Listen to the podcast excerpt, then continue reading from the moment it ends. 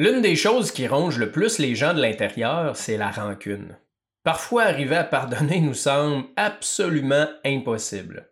Le problème, ben, c'est qu'on continue de souffrir alors que celui ou celle qui nous a causé un tort ne ressent pas nécessairement les effets de notre rancœur. Bienvenue dans Hypnoconscience.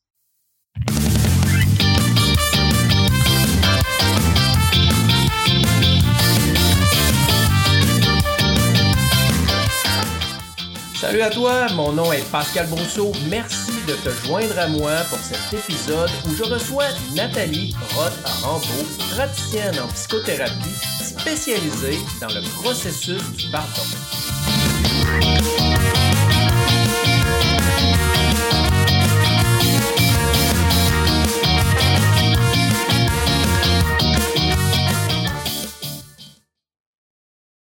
Si tu as des questions suite à l'épisode ou si tu veux en savoir plus euh, sur moi, ben, je t'invite à aller sur mon site internet pascalbosso.com ou sur ma page Facebook Pascal Hypnoconscience. Et si les questions ben, sont pour Nathalie, mon invitée, euh, si tu veux en savoir plus sur elle ou si même tu veux prendre rendez-vous, ben, tu pourras trouver dans la description de l'épisode tous les liens nécessaires pour pouvoir euh, la contacter. Le pardon, c'est un sujet incroyable, un immense sujet sur lequel on pourrait probablement faire plusieurs épisodes. Certaines personnes se sont pourries la vie pendant des années avec leur rancune. On connaît tous sûrement une histoire de belle-sœur ou de beau-frère qui, suite à un conflit de partie de Noël, s'est taillé la face pendant 20 puis 30 ans. Comme on dit, la rancune, c'est boire un poison en pensant empoisonner l'autre. Ses impacts sur notre santé physique, émotionnelle, psychologique sont vraiment destructeurs. Mais pourtant, il y a des gens qui préfèrent ça plutôt que de pardonner. Et ça pour toutes sortes de raisons. Aujourd'hui, on en parle avec Nathalie Roth-Rambaud, praticienne en psychothérapie. Alors bonjour Nathalie. Qui a décidé de faire du pardon bonjour Pascal, je vais son très cheval bien. de Merci bataille. beaucoup pour cette invitation. Ben, merci beaucoup à toi de venir partager ton expertise euh, concernant le pardon euh, avec moi puis avec euh, les auditeurs. On sait que le pardon, c'est quelque chose de très important au niveau de la croissance personnelle, au niveau de la résolution de nos mal-être, de nos malaises. Ce que je remarque malheureusement souvent, c'est que les gens pensent à tort que de pardonner, c'est un peu d'accepter ce qui s'est passé, de donner raison à la personne qui a créé un tort. Euh, mais bon, on sait que du tout, euh, pas du tout ça. Non, c'est vrai qu'il y a beaucoup, beaucoup de, croyances autour, euh, autour du pardon. Et j'avais envie effectivement d'évoquer avec toi et avec les auditeurs ce que n'est pas le pardon. Parce que je pense que ça peut me dessiner en creux le pardon. Il y, a, il y a plusieurs choses qui me, qui me sont venues quand j'ai préparé cette entrevue. La toute première chose, c'est que le pardon n'est pas une notion religieuse, c'est-à-dire qu'on n'est pas obligé d'avoir foi en Dieu, sous quelque forme que ce soit, quelle que soit la religion, pour pouvoir avoir accès au pardon. C'est une notion qui est, selon, moi, beaucoup plus ouverte que ça. Elle est présente dans la religion, dans la croyance en Dieu, et en même temps, c'est quelque chose de beaucoup plus ouvert, de beaucoup plus grand. Euh, C'est laïque, c'est universel. Pour moi, c'est une émotion humaine absolument universelle. Donc, la première euh, euh, méchante croyance autour, autour du pardon, c'est qu'il faudrait pouvoir croire en Dieu pour pouvoir avoir Mhm. accès au pardon. Pour moi, ce n'est pas du tout le cas. Et puis, tu disais tout à l'heure qu'effectivement, euh, le, le pardon, ça n'est pas absolument tout, tout accepter de l'autre, absolument pas. hein. Euh, le pardon, c'est une manière, euh, pour moi, en tout tout premier, c'est une manière de se mettre en sécurité. Donc, en fait, si tu veux, c'est que euh, pardonner, ça ne veut pas dire tout oublier, faire comme si rien n'était, ne s'était passé dans sa vie. C'est pas renoncer à ses droits, c'est pas renoncer à demander réparation, c'est pas du tout, c'est même pas une, comment dire, c'est pas une obligation morale le pardon, c'est quelque chose qui est choisi. Ouais. C'est une décision intime et personnelle, le pardon. Donc, tu dirais que le pardon, c'est quelque chose par rapport à soi-même, que ça n'a pas à voir vraiment avec l'entourage ou euh, parce que souvent on a tendance aussi, si on a commis un tort, à attendre le pardon de l'autre. Alors, c'est vrai que le pardon a deux dimensions. Il a une dimension intérieure et il a une dimension, un impact sur l'extérieur. Et c'est vrai que la croyance de, de, penser que on ne pourra, on ne pourra pardon, pardonner que dans la mesure où l'autre aura demandé pardon, c'est pas du tout ça. En tout cas, c'est pas du tout ce que, mhm. ce que j'enseigne aux gens que je guide. Pour moi, le pardon, c'est décider de, couper le lien mortifère avec la personne qui nous a blessés, trahis, offensés, humiliés, peu importe ce qui nous est arrivé. Mais c'est véritablement rentrer dans une dimension intérieure et décider qu'on peut, là, maintenant, tout de suite, commencer à s'occuper de ses blessures à soi pour pouvoir se libérer justement de, de, la rancœur, de la haine, du ressentiment, du chagrin et du désespoir. C'est, c'est une notion profonde, c'est très, très important. C'est une notion très importante pour moi, ça. Donc, c'est une forme de, lâcher prise ou de résilience par rapport à ce qui s'est passé, mais ça n'empêche en rien de garder la personne hors de notre vie ou, euh, en fait, de se mettre en position de ne plus être blessé.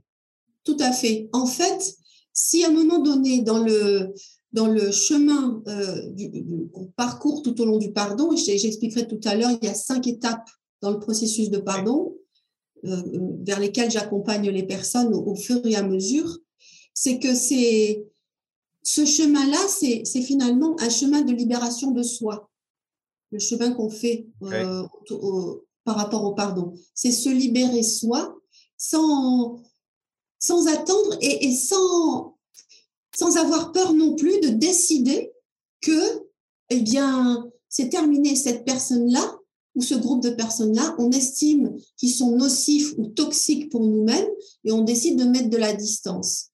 Ce que permet le pardon, c'est que c'est une distance, y compris émotionnelle. C'est-à-dire que ce qui s'est passé dans le passé retourne dans le passé, ça fait partie de notre vie, de notre biographie. Mm-hmm. Et en même temps, l'impact émotionnel ne, n'a plus de, ne fait plus de catastrophe dans le présent et nécessairement dans l'avenir, dans la façon dont on envisage l'avenir. C'est se libérer de ce lien avec l'événement, le traumatisme, les personnes. Ça appartient à notre vie. La gomme à effacer le passé n'existe absolument pas. Et d'ailleurs, je pense que je, je pense que tu seras d'accord avec moi si on dit que effacer son passé, c'est effacer une partie de soi, c'est-à-dire qu'on est à l'instant présent, ce qu'on est parce qu'on a vécu ce qu'on a vécu. Mhm. En revanche, on n'est pas condamné à perpétuité, à vivre et revivre sans cesse le traumatisme lui-même. Donc, on peut se libérer de l'émotion attachée à l'événement. Et c'est ça qui permet le pardon. Je trouve ça intéressant comment tu le présentes. On peut se séparer physiquement des personnes, mais rester attaché émotionnellement. Et ça, on connaît tous des gens comme ça qui ont sorti de leur vie un beau-frère, une belle-sœur, une cousine ou peu importe, quelqu'un de la famille ou un ami, mais qui, 20 ans après, dans le fond, est toujours lié émotionnellement à cette personne-là parce qu'il n'y a pas eu de pardon. C'est ça. C'est que, en fait, euh, parfois, la séparation physique, que la distance physique que l'on met avec quelqu'un, euh, ne suffit absolument pas à se libérer soi du, traumatisme, ou en tout cas de la blessure émotionnelle, euh, de, ce qu'on appelle la rancœur, le ressentiment, parce mmh. qu'on a des idées qui continuent à ruminer et qui alimentent une forme de construction. C'est mettre un terme à la relation, y compris dans son cœur. Mmh. Pas seulement physique, mais aussi dans son cœur, en considérant que cette personne ne peut plus faire partie de notre vie et c'est une façon de traverser aussi pour évoluer et comprendre ce qui nous a fait mal à nous. Qu'est-ce qui nous a blessés, nous? Qu'est-ce qui fait qu'on entre en résonance avec tel type de comportement, tel type de parole, tel type de personne? C'est ça qui est important, c'est que le pardon, c'est une manière de descendre à l'intérieur de soi et d'entrer dans une connaissance de soi, une reconnexion à soi pour véritablement prendre comme une espèce de, de, de bouffée d'oxygène pour se positionner en tant qu'être complet, unique, avec des choix qui sont faits en conscience. Et arrêter de créer de la souffrance comme ça, parce qu'en fait, on continue de se rendre malade. Puis malade, c'est littéralement, là, on souffre émotionnellement, mais éventuellement, on peut en souffrir physiquement par la somatisation des émotions. Donc, le pardon aide à se libérer par rapport à ça. Et je trouve ça intéressant. Tu m'as parlé des étapes, cinq étapes, je crois que tu as dit. Oui. Euh, ça, je ne le savais pas qu'on pouvait voir des étapes. Je connaissais les étapes du deuil. Est-ce que ça ressemble à ça, les étapes du pardon? Oui, oui, tout à fait, Pascal. Parce qu'en fait, euh, si tu veux, moi, les, la façon dont je conçois le processus de pardon, c'est au fil de mon expérience, au fil de mon vécu, parce que dans, le, dans ma vie, moi, moi-même, j'ai vécu des traumatismes comme, comme tout un chacun. J'ai vécu des moments de, de désespoir, de chagrin et de haine. Et si j'avais pas connu le pardon, je pense que je n'aurais pas pu tout simplement survivre. Je ne parle même pas de vivre, je parle de mmh survivre. Donc, si tu veux, c'est un chemin personnel que j'ai fait et j'ai modélisé le pardon en cinq étapes en fonction de tout ce que j'ai découvert au cours de ma propre transformation. Et c'est ça que je veux transmettre euh, aux éditeurs et aux personnes que ça va intéresser. Et tu veux nous partager ça, ces cinq étapes-là? Ah ouais, avec grand plaisir, parce que ça, c'est vraiment mon, c'est mon dada, comme on dit en France, parce que moi, je suis située en France. Ouais. Pendant que toi, tu me parles de... Je crois que tu es de Québec, toi, c'est ça? Oui, oui, dans la... pas trop loin de la ville de Québec même. Bon, comme quoi le pardon est absolument universel. Hein. ouais. Ah oui, ça c'est euh, une certitude. Ouais. Donc en fait, si tu veux, c'est oui, tu as raison. C'est-à-dire que dans un premier temps, euh, le pardon, euh, il y a un processus de deuil. C'est-à-dire qu'il faut accepter la perte de quelque chose. Il faut faire du vide en soi pour pouvoir mettre autre chose. Alors ça peut être totalement vertigineux. Ça peut être, c'est, ça peut faire très très peur de se débarrasser de ce qu'on connaît, même si ça fait souffrir, pour y mettre autre chose qu'on ne connaît pas encore. Mmh Donc, la première étape du pardon, c'est conscientiser, c'est prendre conscience, je suis en colère, je suis triste, j'ai peur, par exemple, hein, ça, parce qu'on a quatre émotions principales, la peur, la tristesse, la colère et la joie. En l'occurrence, si on était joyeux, je ne vois pas pourquoi on contacterait le pardon. Encore que, l'énergie du pardon est vraiment quelque chose de très puissant. Mhm. Donc, il y a la conscientisation, si on prend conscience, on souffre. Et on commence à prendre conscience, à mettre des mots sur l'émotion que l'on ressent. Mhm. Généralement, c'est la haine, c'est la rancœur, le ressentiment, il y a aussi le chagrin, le désespoir, etc. Et c'est comme ça qu'on entre dans le processus. On sort du déni, c'est la faute de l'autre, et on se dit, tiens, est-ce que moi, je peux faire quelque chose pour moi? Bah Déjà, contacter mes émotions et leur mettre un nom dessus. Mais j'aime que tu nommes le déni. Parce que souvent, c'est ce qui arrive. Les gens disent Ah non, je m'en fous. Il y a une espèce d'orgueil qui est installé, puis on dit Je l'ai sorti de ma vie, je m'en fous. Mais si on prend le temps de conscientiser vraiment ce qui se passe à l'intérieur de nous, on se rend compte qu'il reste un, résidu émotionnel négatif, en fait, de rancœur, de, de colère ou. Tu parles de résidus, mais pas, ce ne sont pas seulement des résidus parce que, comme tu le sais, hein, quand on est dans le déni de, des émotions réelles qui, se, qui se vivent à l'intérieur de nous, nos émotions, à un moment donné, elles vont ressurgir d'une manière ou d'une autre. Ah plus on va les dénier, plus on va les enfouir, plus on va les somatiser, comme tu disais tout à l'heure, et mhm. plus elles vont être destructrices quand elles vont avoir à s'exprimer. Ça va être comme un volcan. C'est une forme d'implosion ou explosion, peu importe en fonction du caractère de la personne. Si tu as quelqu'un plutôt introverti, ça sera plutôt une implosion, un effondrement intérieur. Et si mhm. tu as quelqu'un plutôt extraverti, ça va être une explosion où tu vas avoir de l'agressivité, euh, de la violence physique, verbale, etc. Alors que l'implosion, on a plutôt tendance à s'auto-digérer autour de la rancœur. Donc euh, oui, le déni, c'est c'est comme ça, c'est-à-dire qu'il y a une période de déni, un peu comme tu disais dans le deuil. Et avec l'accompagnement, on arrive à prendre conscience de, on met des mots sur les émotions que l'on ressent. C'est-à-dire que c'est une forme de, on, sort de l'isolement, on se rend compte qu'on n'est pas seul. Et c'est une des choses les plus puissantes que mes, mes patients ressentent, c'est-à-dire que quand ils comprennent au bout de quelques minutes de discussion avec moi que je ne les juge pas, que je suis en connexion avec eux, mmh et sont plus seuls. Et à partir de là, on peut vraiment entrer dans le processus. Et la deuxième étape, c'est moi, c'est ce que c'est celle que j'ai appelée comprendre, c'est la compréhension. C'est oui, je suis en colère parce que c'est le parce que qui est important. On commence à mettre du sens c'est le début, mais on commence à mettre du sens. Et on se rend compte de ce qu'on a véritablement perdu, de, de tout.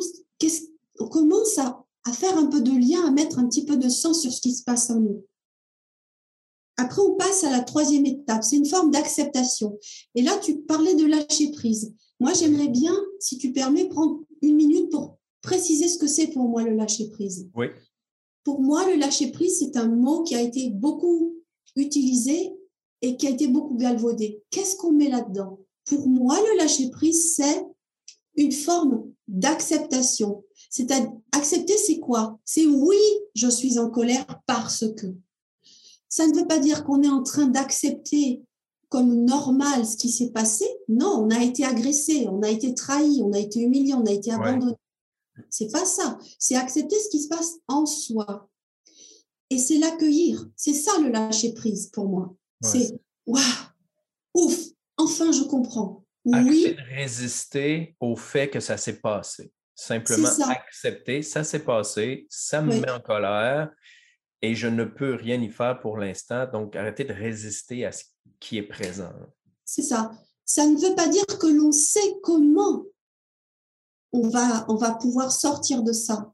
Parce que c'est tout l'objet de l'accompagnement, c'est que on ressent certaines choses, on se sent bloqué, coincé, et c'est là où l'accompagnement avec euh, un thérapeute et l'accompagnement que je mhm. propose, c'est qu'on n'est plus seul et qu'avec l'échange que l'on a, la connexion, de, moi j'appelle ça du cœur à cœur, non seulement on met du sens, mais on commence à entrevoir qu'il est possible de sortir de cette souffrance. Mhm. Et dans cette acceptation-là, c'est sortir un peu de d'une forme de victimisation. Alors attention, il faut être très prudent avec la victimisation. Dans l'espace de victimisation, c'est qu'il y a des gens qui n'ont pas compris qu'ils pouvaient prendre leur responsabilité, qu'ils pouvaient sortir en prenant la responsabilité des émotions qu'ils ressentaient. Et ça, c'est un apprentissage et c'est tout l'objet de l'accompagnement d'ailleurs. Hein. Donc, c'est pas un jugement quand je dis victimisation, c'est un fait, c'est un constat. Et ce que je dis moi, c'est qu'on peut passer de la victimisation à la responsabilisation. Et c'est une des étapes capitales du pardon. C'est quand on commence à comprendre qu'on peut agir pour soi, qu'on n'est plus dépendant des autres. C'est ça qui est vraiment, vraiment important. Donc, la Est-ce que c'est une de tes étapes, ça, la responsabilisation? Pour moi, la responsabilisation, ça fait partie du, si tu veux, de l'étape globale d'une forme d'acceptation et d'accueil. Quand on est dans l'accueil et l'acceptation, ça veut dire qu'on comprend qu'on est responsable de ses émotions. C'est ce que j'apporte. Si tu veux responsabilisation, ça pourrait être le gros sous-titre. Mhm. Ça peut être ce qui explique l'étape acceptée, en fait. Ben, pour moi, euh, c'est une étape primordiale. Euh, bon, on s'en est déjà parlé en dehors et euh, les auditeurs savent que j'en parle souvent. J'appelle ça la victimite. Oui, j'utilise, moi, un ton un petit peu plus... Narquois. c'est que j'aime, sans vouloir taper sur les gens qui se mettent en victime, c'est que j'ai réalisé que tant et aussi longtemps que les gens, dans leur discours, dans leur pensée, se placent en position de victime ou jouent le rôle de victime, il n'y a pas mmh. de transformation possible. Alors, euh, j'essaie de ne pas avoir ces gens-là en tant que client. Mmh. Euh, maintenant, j'imagine qu'il y a peut-être une façon de les faire passer de la victime à la responsabilisation. Euh, étape que je crois que je ne maîtrise pas encore à aider les gens. Je les prends quand ils sont déjà responsabilisés. Ben, en fait, si tu veux, pour moi, l'étape la plus importante et la plus vivifiante et, la plus enthousiaste, qui me, qui me crée le plus d'enthousiasme, c'est vraiment d'accompagner les gens à comprendre qu'ils peuvent redevenir capitaines de leur vie quelque part. Hein. La responsabilisation, c'est ça. C'est comprendre qu'on a des responsabilités, qu'on a des limites et qu'on a des ressources. Et c'est aider les personnes à aller contacter leurs ressources et éventuellement aller en chercher à l'extérieur. C'est finalement, c'est reprendre une forme de confiance en soi pour se remettre en action. Et c'est, pour moi, c'est le cœur de l'accompagnement que je propose, c'est ça. C'est les aider à tracer leur, à construire leur pont entre la victimisation et la responsabilisation. Ça veut dire quoi? Ça veut dire vraiment sortir de la culpabilité. Parce que la culpabilité et le sentiment d'insécurité, c'est ce qui ronge intérieurement les personnes et à ce moment-là, on met du sens parce qu'on comprend nécessairement à un moment donné, dans l'enfance, il s'est passé quelque chose. il y a eu un impact quand, quand on était petit de quelque chose dont on n'avait pas conscience. Et c'est là où moi je fais très très attention. C'est-à-dire que je ne suis pas, je suis absolument pas complaisante avec les personnes en posture de victime. Je suis accompagnante. Je les entoure. On fait les constats et je les aide à trouver leurs ressources pour passer à la responsabilité et la prise en main de leur vie. D'accord. Et ça va leur permettre du coup d'aller vers la quatrième étape que moi j'appelle l'appropriation. Et ça, c'est une forme de, de, reconnexion à soi, si tu veux. C'est qu'on commence à s'ouvrir, on commence à grandir. Il y a une forme de... On commence, on commence à transformer, parce que la transformation, c'est la cinquième étape. On commence à comprendre qu'on peut transformer finalement le plomb en or.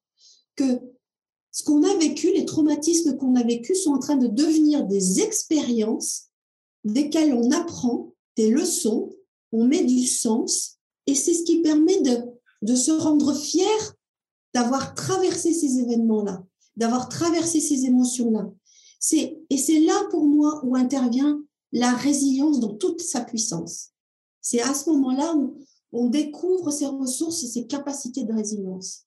Ça, c'est très, très important. Cette étape-là, elles sont toutes importantes, parce que c'est un chemin d'évolution. OK. Mmh. Donc, l'appropriation, s'approprier notre histoire de vie, accepter qu'elle fait partie de nous, puis euh, être fier à quelque part de où, oui. où ça nous mène et ce qu'on peut faire avec. Oui, c'est, finalement, c'est un changement d'état d'esprit, si tu veux, Pascal. Hein. C'est on commence vraiment à changer d'état d'esprit. Quand je te disais tout, à l'heure, devenir capitaine de sa vie, bah, on prend le gouvernail et on se dit, bah, ah mais il y avait un gouvernail, donc on découvre qu'on peut le mmh faire. Il y avait un gouvernail et qu'on peut même manœuvrer ses voiles, on peut, on peut changer de cap, on, a la, la possibilité de le faire, mais c'est une véritable découverte pour certaines personnes. Oui, hein. ouais, ben, c'est intéressant parce qu'effectivement, c'est le genre de commentaire que j'entends. J'aime la métaphore euh, du capitaine, du bateau, du gouvernail, parce que souvent, les gens ont l'impression de ne pas avoir de choix, d'être poussé par la vie, par les événements de la vie, puis un peu comme le vent les pousserait à droite, à gauche, sans qu'ils aient absolument aucun contrôle sur ce qui se passe.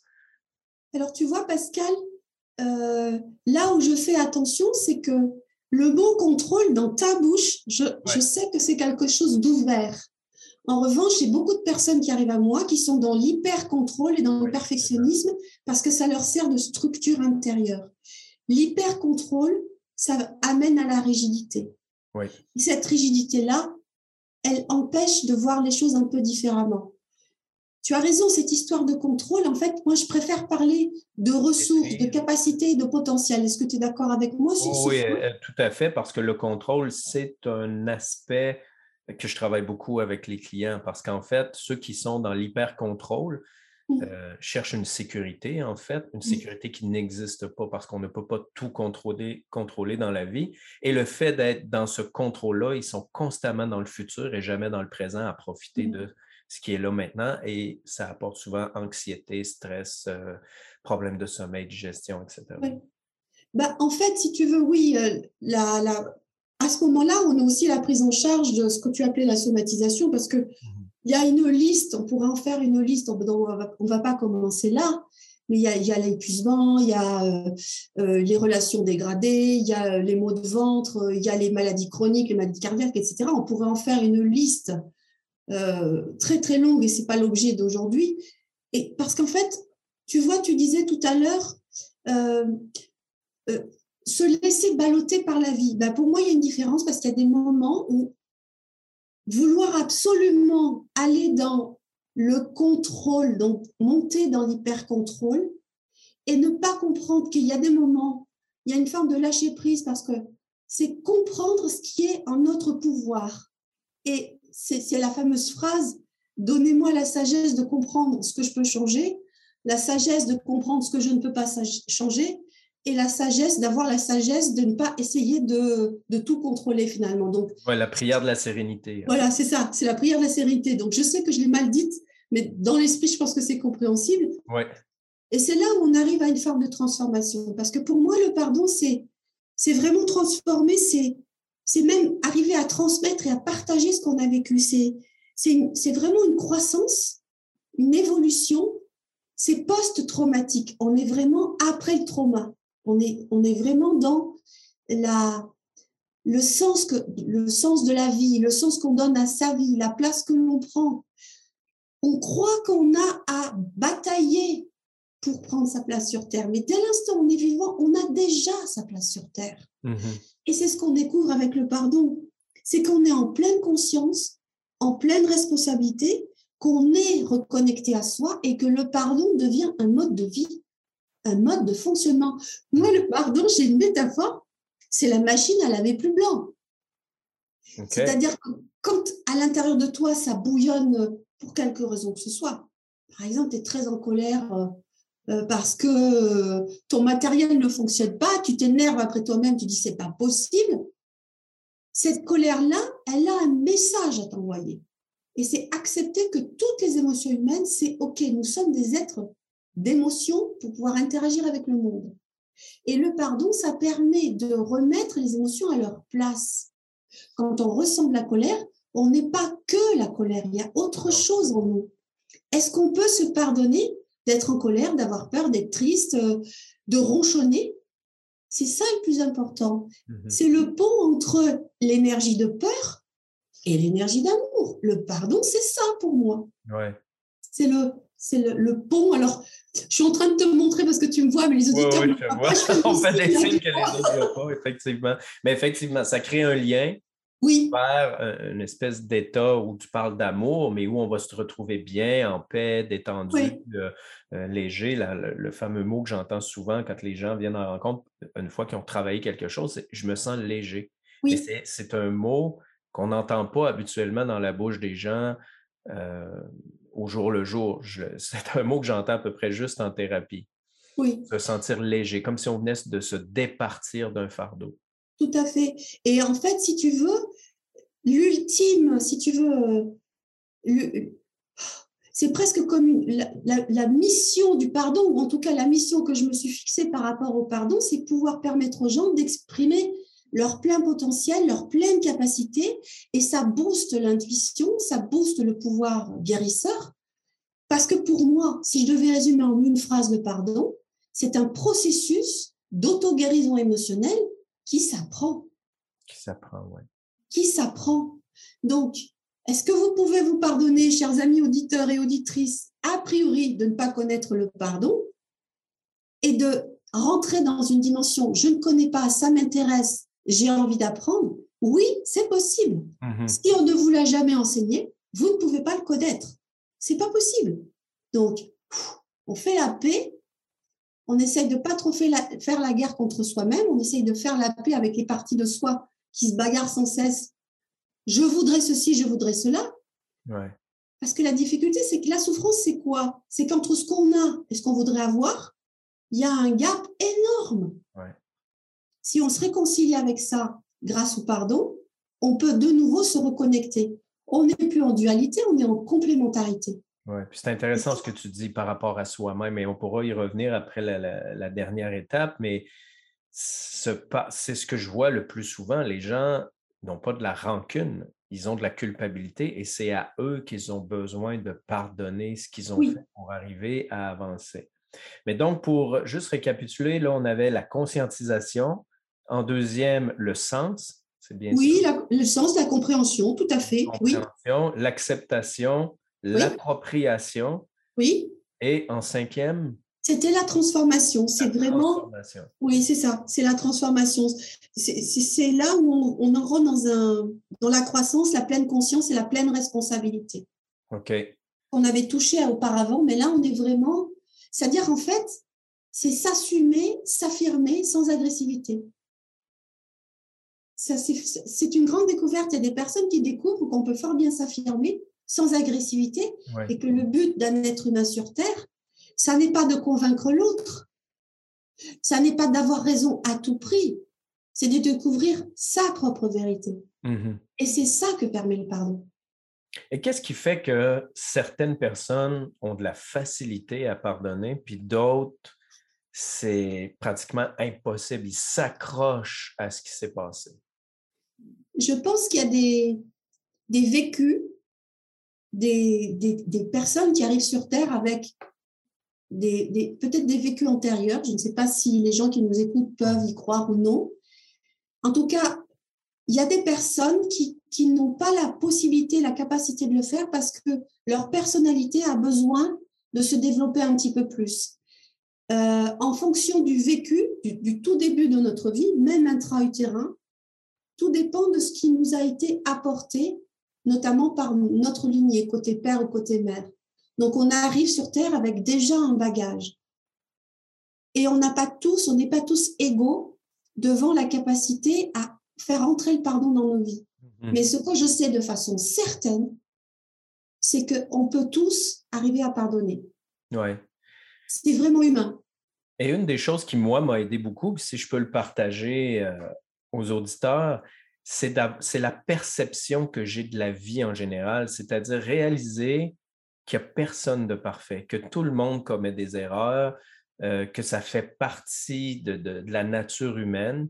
Euh, on, s'est fixé beaucoup de règles et souvent on devient euh, insulté ou blessé parce que les gens ne respectent pas ces règles-là. Mais lorsqu'on réalise que tout le monde, à quelque part, transgresse ces règles-là, pour moi, c'est devenu plus facile de me pardonner premièrement à moi-même et ensuite de pardonner aux autres, de dire, ben, ça fait partie de la nature humaine, je vais me positionner de façon à ne pas être blessé, un peu comme la, cette histoire là, du, maître zen qui circule le long d'une rivière avec son disciple. Bon, je ne la raconterai pas au complet, mais qui rapidement sauve le scorpion qui l'a piqué.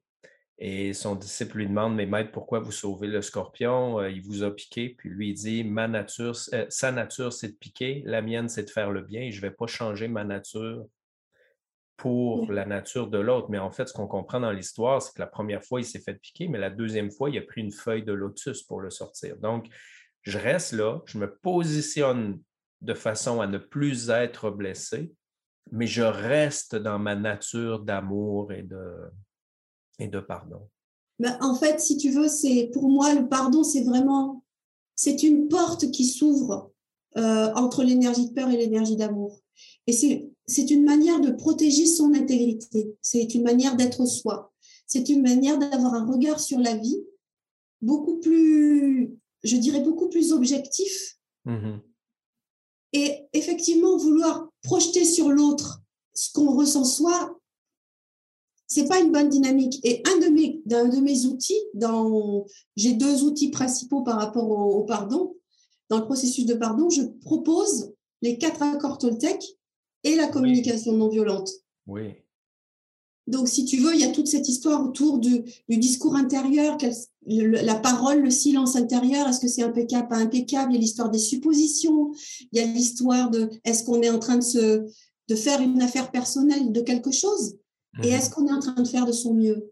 Et ces quatre accords Toltec sont d'une puissance extraordinaire et je, les, je m'en sers beaucoup dans l'accompagnement, je, les propose non pas de façon théorique, je les propose en fonction de, de l'énergie dans laquelle je sens que mes patients sont et je les propose petit à petit en fonction de ce que, de ce que l'autre amène dans la séance, si tu veux. Oui, parce qu'elles ne sont, sont, pas nécessairement faciles à intégrer. Euh, bon, on a, euh, je crois, c'est rien prendre personnel, euh, que ta parole soit parfaite. Oui. En fait, il y en a quatre. Il y a parole impeccable, ne pas faire de suppositions, ne faire de rien une affaire personnelle. Et le quatrième, c'est faire de son mieux. il y en a un cinquième, c'est douter de tout. Mais dit comme ça, ça, ça ne veut rien dire. C'est-à-dire que c'est vraiment très, très, très schématique. Et si tu veux, derrière, moi, j'apporte, je les ai toujours en moi, comme les cinq étapes, c'est ce qui structure mes séances. Et après, je les propose et je les adapte en fonction des, de l'endroit où se trouvent les personnes que j'ai que j'accompagne et que je guide en fait. Hein. Mais c'est vrai que dit comme ça, c'est très sec, c'est très, ça peut paraître très abstrait, voire euh, presque incompréhensible, indigeste finalement. Ben, c'est pour ça que je dis que c'est long les intégrer parce que c'est quelque chose de très vague. Mais mmh. lorsqu'on l'applique dans les détails de notre vie, ben, ça s'intègre progressivement, mais ça amène encore là beaucoup de, de, bien-être. Et dis-moi, euh, bon, moi, j'ai fait de la somatisation des douleurs chroniques, si on veut, ma spécialité, parce que j'ai traversé 30 euh, années de douleurs chroniques que j'ai résolues. Mais dis-moi, qu'est-ce qui fait euh, que tu as décidé de faire du pardon si on veut, ta spécialité ou d'approfondir ton travail au niveau du pardon? Ben, comme je te disais, Pascal, en début d'entretien, j'ai connu dans ma, dans ma vie des traumatismes, des, choses qui ont été d'un impact et d'une violence extraordinaire. Après, j'ai bien conscience que chaque être humain est blessé et sera blessé si c'est pas encore fait. Et en fait, le pardon, moi, je l'ai découvert dans mon cheminement personnel grâce à ma psychothérapeute qui est devenue ma superviseure d'ailleurs. Et en fait, ce que ça, ce que ça m'a véritablement apporté, c'est d'être, d'être en bonne santé, d'être vivante, d'être en bonne santé. Et quand je parle de santé, c'est émotionnel, psychique, physiologique. Moi, j'ai 60 ans et je fais de la rando, j'aime la vie, je, j'ai une énergie de vie que je n'avais pas quand j'avais 30 ou 40 ans. Ah oui, OK. Et c'est les émotions qui te, si on veut, siphonnaient cette énergie-là? Oui, tout à fait. C'est que, c'est d'abord, je ne savais pas que j'avais un monde intérieur, ou tout au moins je le déniais. Mmh Et cette euh, entrée dans le pardon m'a permis d'être en reconnexion avec moi-même. C'est la reconnexion avec soi, c'est-à-dire, on sort du chaos intérieur finalement avec le pardon. On sort du chaos intérieur, on va vers la reconnexion à soi. Et puis, c'est après une forme d'ouverture, d'autonomie affective. On rentre dans une forme d'autonomie affective et hop, on monte vers une forme d'enracinement que je qualifierais de spirituel. C'est la paix du cœur, la liberté d'esprit. Et, au, milieu de ça, il y, a une, il y a une énergie, il y a une vie vibrante. Je dis pas que c'est drôle tous les jours. Ouais. Il y a des moments où c'est difficile, il y a des moments où je suis triste, il y a des moments où je suis en colère, il y a des moments où j'ai peur. Et comme j'ai cet alignement-là, cœur, corps et esprit, je sais revenir à mes fondamentaux. Je ne perds plus jamais ma boussole. On revient au capitaine. Mhm. J'ai mon sextant. Je sais me diriger. Et c'est ça que j'ai envie de transmettre, moi. C'est merveilleux parce que c'est ça que j'essaie aussi de transmettre aux gens, de leur faire comprendre que leur état émotionnel, qu'ils soient conscients ou inconscients, parce que souvent on a l'impression que tout va bien, mais on a vécu, tu parles de traumatisme, et c'est toujours vivant en nous, et ça a mmh. un impact sur le corps, ne serait-ce que la sécrétion d'hormones, parce que c'est bien connu que ce qu'on appelle les émotions négatives, comme la colère, la peur, la tristesse, euh, vont faire sécréter beaucoup plus de cortisol et d'adrénaline qui, au final, vont nuire au bon fonctionnement du corps. Alors que la joie, la légèreté, la gratitude, l'amour vont amener plus dopamine, endorphine et tout ça qui vont nous amener à avoir de l'énergie, un bon sommeil, une bonne santé. Oui, tout à fait. C'est que tout, tout est lié à l'intérieur de nous et on est, et on est tous reliés. Mmh Ça, c'est la notion importante. C'est-à-dire que le travail d'auto-guérison que l'on fait, on le fait pour soi en tout premier et, et ça, ça sert au monde aussi, ça sert aux autres, ça sert au monde. Et bien évidemment, aux générations futures. C'est une histoire de, d'écologie intérieure qui contribue à l'écologie extérieure pour moi. Hein. Ouais, ben en fait, si on euh, Ouais, comme je dis souvent, notre inconscient, euh, notre vie, c'est le reflet de notre inconscient et l'état du monde, c'est l'inconscient collectif, donc le cumulatif de, de, de, chaque personne qui le crée, puis l'impact qu'on a les uns sur les autres. C'est ça. Et dis-moi, en, terminant, euh, par exemple, si on a des auditeurs qui écoutent, qui, ont le cœur lourd, qui ont quelque chose à pardonner, qui vivent avec une rancœur, qu'est-ce que tu aurais euh, à leur donner comme conseil principal? Le conseil principal, c'est vraiment aller dans une forme de simplicité et d'humilité. C'est respirer avec la respiration, pour moi, la respiration, c'est la vie. Hein. Mmh Je pense à la cohérence cardiaque, mais il y a plein d'autres formes de respiration. Mais la respiration, c'est ramener de la conscience à l'intérieur de soi pour apporter un, tout petit peu d'apaisement. C'est, ça aide à revenir dans l'instant présent. Ça aide à se dire, OK, j'ai le cœur lourd et en même temps, j'ai autre chose dans ma vie. J'ai autre chose dans ma vie je suis plus grand que cette émotion, plus grande que cette émotion que je suis en train de vivre. C'est la respiration qui nous aide. La nature nous aide aussi. Ça, c'est C'est très, très puissant. Nous sommes une partie de la nature. Donc, reconnectons-nous à ça. ça nous apporte énormément, ne serait-ce que l'air et la lumière, le soleil, le vent. Donc, se reconnecter à soi via la respiration pour conscientiser que nous sommes beaucoup plus que cette histoire, cette émotion, ou ce qu'on est en train de vivre. Vraiment intéressant. Merci beaucoup, Nathalie. Puis, à quel endroit, si les gens veulent avoir de l'information sur toi, je crois que tu as un podcast en plus aussi.